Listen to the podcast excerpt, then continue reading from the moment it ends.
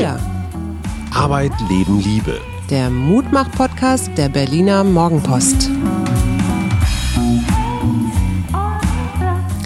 Hallo und schönen Montagmorgen. Hier sind wieder wir, Suse und Hajo Schumacher aus unserer kleinen Hörfunkbutze aus Berlin-Schöneberg. mein Lieber, wir hatten ja Daddy das letzte Mal. Als Thema. Unser neues Projekt. Und ich glaube, das hat zu ganz schön viel Verwirrung geführt. Ja.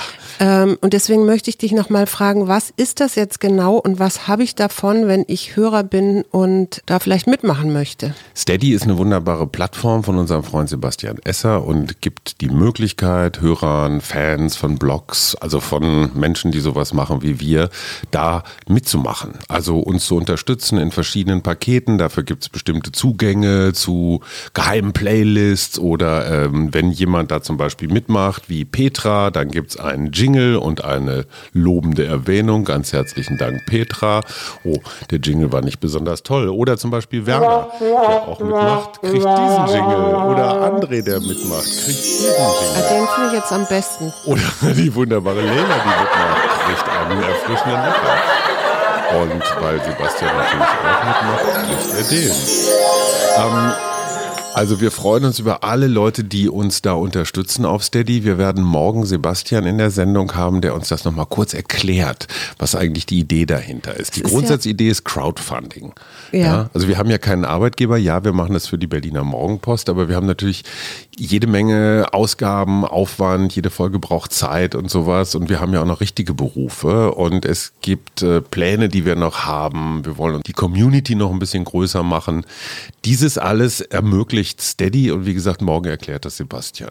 Wir haben ja schon eine ganz großartige Hilfe bekommen, nämlich Wolfgang, der unsere ganzen monothematischen Folgen verschriftlicht hat, weil ich glaube, die waren schon auch für den einen oder anderen für die eine oder den anderen hilfreich und damit man die vielleicht nochmal nachhören kann und auch besser findet. Jetzt wüsste ich gerne das Wochenende. Was war dein Highlight des Wochenendes? Ja, mein Highlight war tatsächlich eine zweistündige Diskussion auf Radio 1. Da ging es natürlich nochmal um Covid und die Folgen. Und ich war echt ein bisschen erschrocken, wie viel immer noch über Masken geredet wird. Mhm. Ich meine, hey, wir wissen doch jetzt alle, dass der Gebrauch von vernünftigen Masken selbstverständlich ist. Und darüber müssen wir jetzt nicht mehr so rasend viel reden. Ich habe manchmal so ein Déjà-vu und habe das Gefühl, bestimmte Debatten führen wir oh, zum hundertsten Mal. Mhm. Und da muss ich auch wirklich an uns Medienschaffende mal einen Appell richten oder auch ein kritisches Wort loswerden. Die Tatsache, dass wir noch immer nicht so ganz genau wissen, äh, wie kommen wir da jetzt raus aus dieser Pandemie. Also jetzt am Wochenende kam die Nachricht, oh, kann gar nicht so viel Impfstoff geliefert werden, wie bestellt worden ist. Also es passieren immer wieder Dinge, ja. die wir auch nicht vorhersehen können. Wir haben ja am Mittwoch in der 200. Folge Jens Spahn, der wird dazu auch nochmal was sagen. Jetzt hast du aber was verraten. Oh Mist. also dieses Leben mit Unsicherheit, auch das, äh, Professor Drosten wurde ja im Spiegel zum Beispiel gefragt, wie ist denn das eigentlich, wenn jetzt Herr Streeck oder Herr Schmidt-Schandersit eine andere Meinung haben. Mhm. Und er sagte, ich werde nichts über Kollegen sagen, nee. was ich sehr erwachsen fand.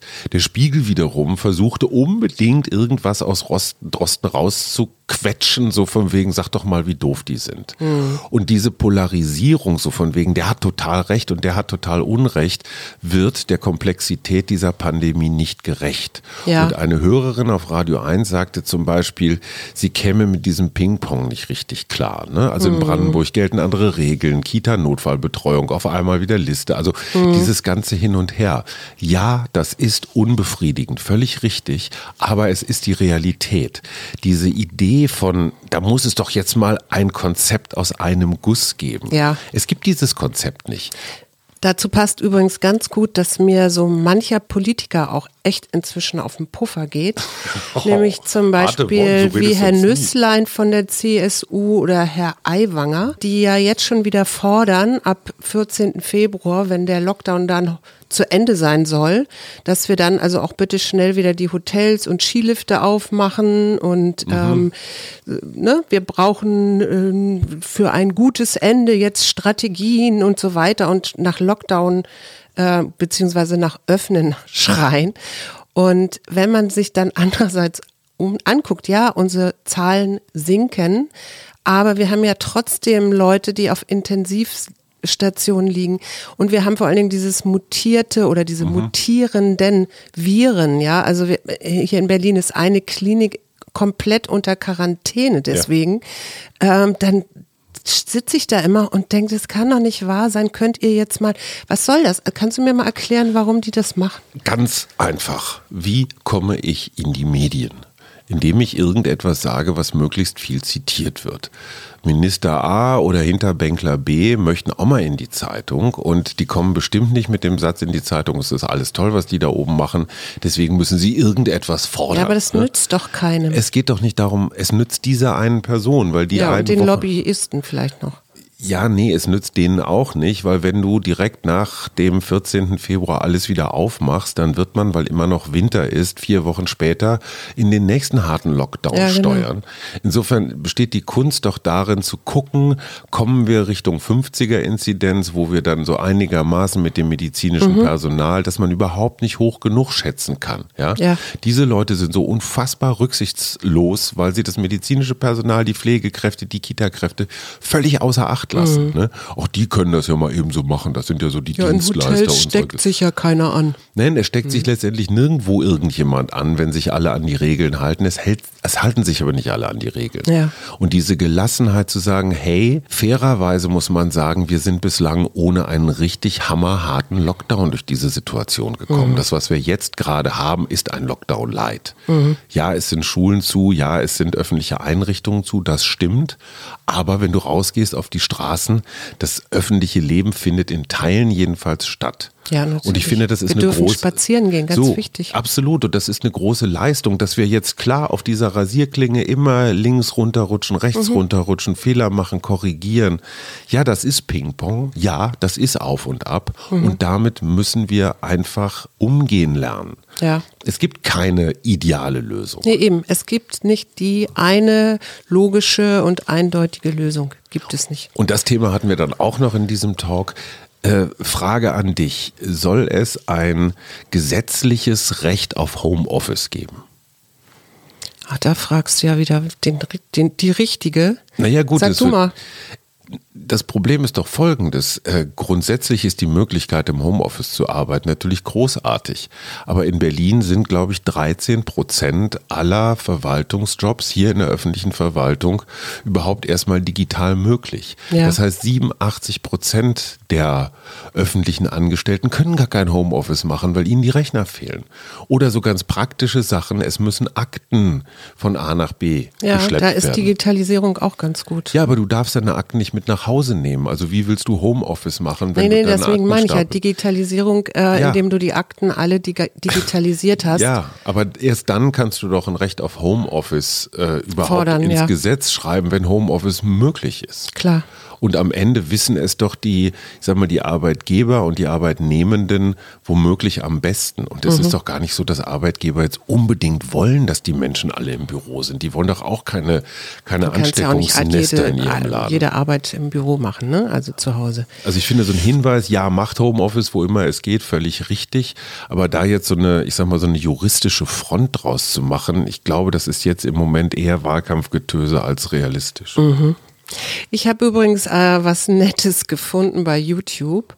Und zwar für Menschen, die Lust haben, sich ein bisschen Wärme reinzuholen, wenn die Heizung nicht funktioniert oder hoffentlich doch.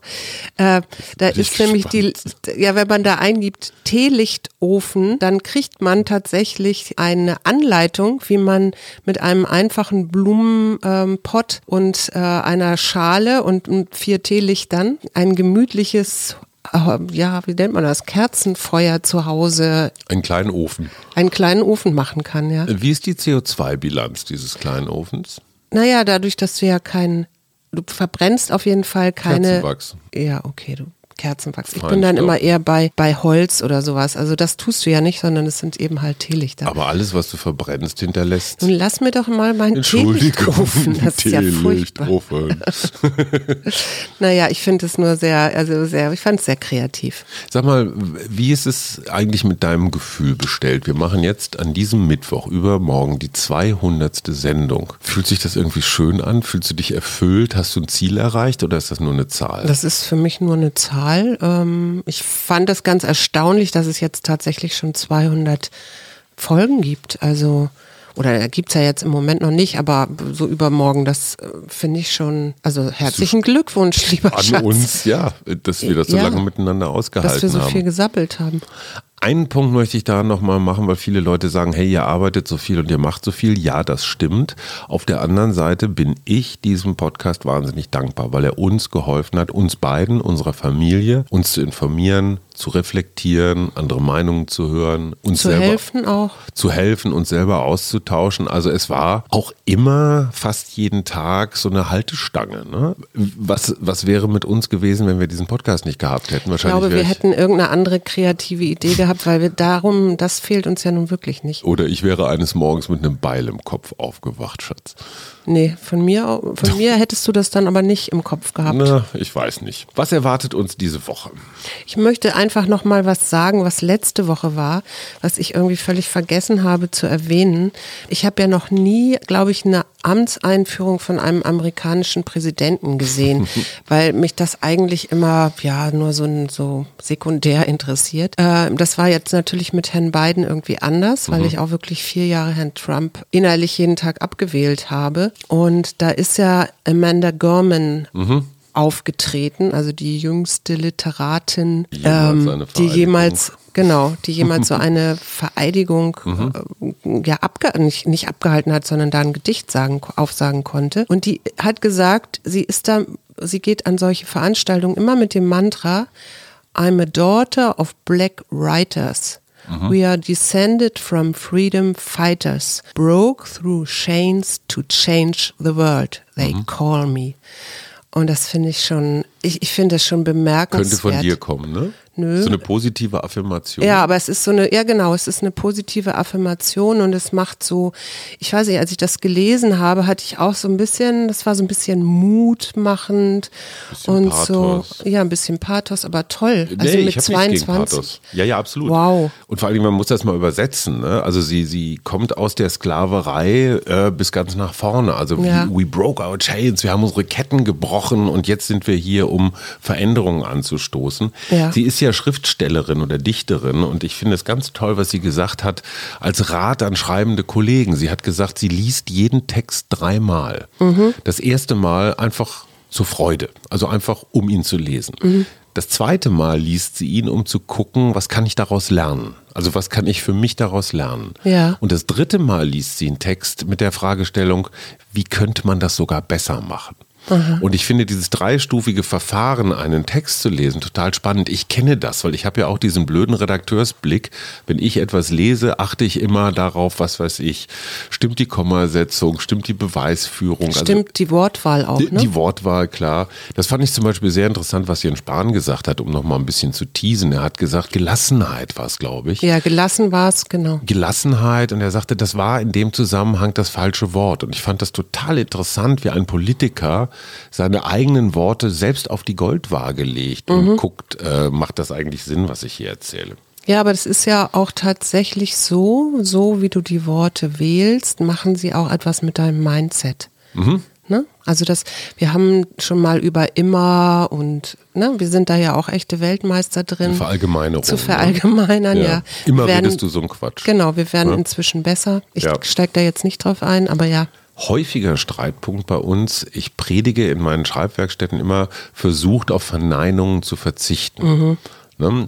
Also so von wegen, das und das haben wir nicht geschafft, kann man natürlich sagen. Man kann aber auch das sagen, okay, wir haben schon eine ganze Menge geschafft und das haben wir noch vor uns. Ja. Das ist eine ganz andere Art, etwas darzustellen, als wenn ich sage, boah, das alles haben wir nicht geschafft. Also diese Defizitorientierung, immer zu gucken, wo lief irgendetwas nicht, mhm. macht ja auch was mit Gedanken. Ja, ne? genau. Und als ich bei einem großen deutschen Nachrichtenmagazin angestellt war, habe ich tatsächlich gemerkt, wie es meinen Blick auf die Welt verändert. Mhm. Immer das Haar in der Suppe, immer den Haken, immer die kleinste Verfehlung zu suchen, mhm. aber nie die vielleicht sogar 90 Prozent, äh, die gut gelaufen das sind. Das ging mir übrigens so ähnlich äh, in meiner Zeit als Fernsehredakteurin auch. Aber darüber mag ich gar nicht mehr reden, worüber ich jetzt mal wirklich noch einen Tipp und was mich wirklich sehr, sehr gerührt hat, ist ein Film, den man sich gerade bei Netflix angucken kann.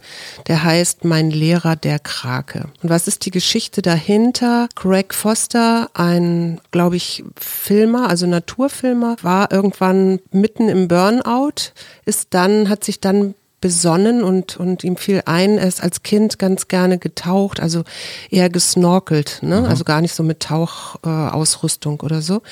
Und ist in Südafrika, da gibt es den Kelbwald. Das ist ein Unterwasser-Algenwald, wenn du mhm. so willst. Da leben unglaublich viele Tiere.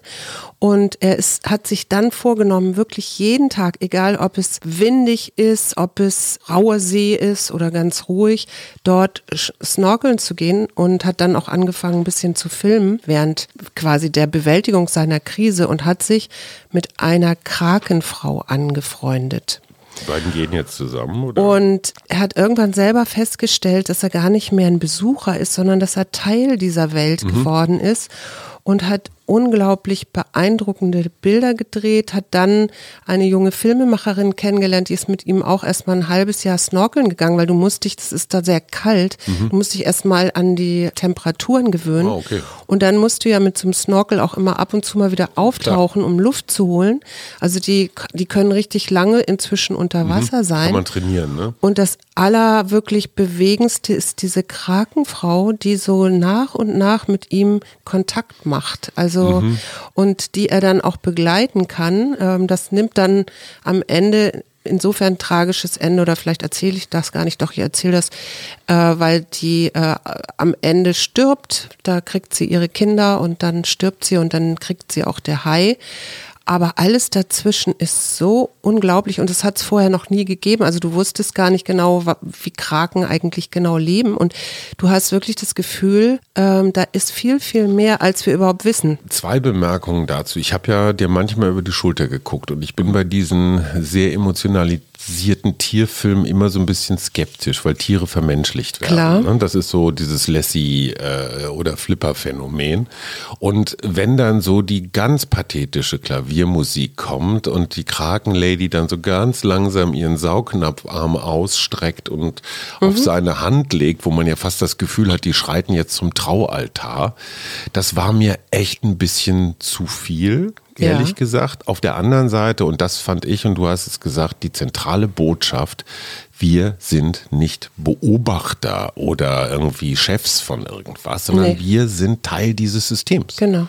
Ja, also Krake und ich, wir mhm. sind auf Augenhöhe. Das heißt aber auch, wir haben keine Sonderrechte. Auch nicht das Sonderrecht, diese Welt jetzt ganz besonders schmutzig verstrahlt oder sonst wie mit Plastik zugemüllt zu hinterlassen. Genau.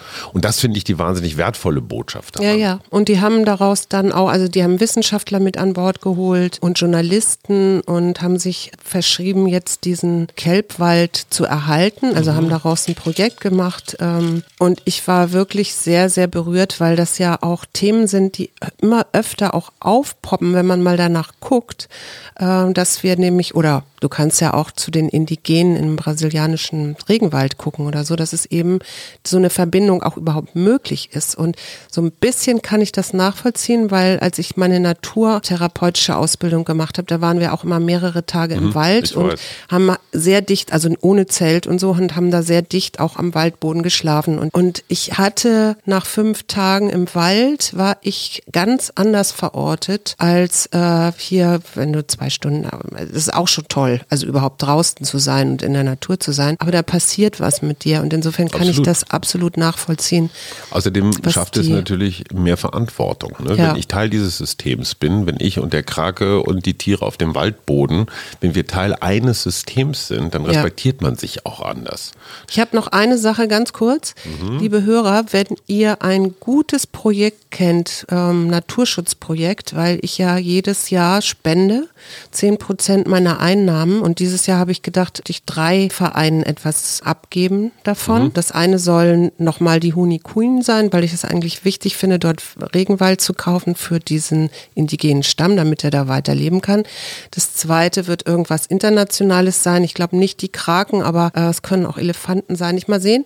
Und das dritte soll hier in Deutschland sein. Und wenn ihr da irgendwas habt, was ihr förder, förderlich findet, nee, wie förderungswürdig. förderungswürdig findet, dann würde ich mich sehr freuen, wenn ihr mir das schreibt. So, wir kommen zur Schlussrunde. Ein alkoholisches Getränk mit, wo sind wir denn bei G? G ist zu einfach. F hatten wir schon, ne? Ja, dann G.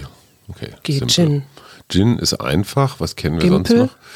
Gimpel, der heißt Dimpel. Klosterfrau Melissengeist fängt auch mit Ach G nee, an. jetzt komm, jetzt mach nicht wieder so Quatsch. Mach mal irgendwas mit G noch. G, Gimlet. Gimlet oder Gimlet äh, ist ein, ein Mixgetränk mhm. Mhm. und Geisha-Likör. Finde ich einen interessanten neuen Likör. Ja, und ich finde, Kann förderungswürdig ist der Club der Schnapsdrosseln. Den könntest du sicherlich auch zu Aber der fängt nicht mit G an. Club der Schnapsdrosseln. Kraft. Kraft hast du gewählt. Kraft habe ich gezogen und Oder jetzt gezogen. hier, gib uns Kraft, Baby. Kraft für diese Woche, das glaube die können wir alle gut brauchen. Warte mal, ich muss das jetzt erstmal finden, du machst mich ja, ganz nervös. Ist nicht unter G, Schatz. Du kannst trotz äußerem Druck frei handeln. Miss deine Kraft an deiner Bereitschaft, zu deinen Werten zu stehen und das Ungewisse zu wagen. Guck, da sind wir wieder, wieder bei dem Thema, das Ungewisse. Wir wünschen euch einen schönen Tag und bis morgen. Und tschüss.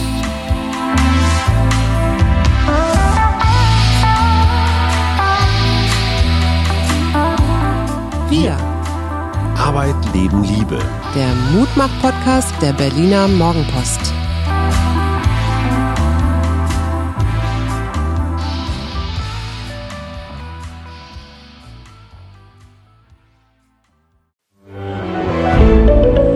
Ein Podcast von Funke.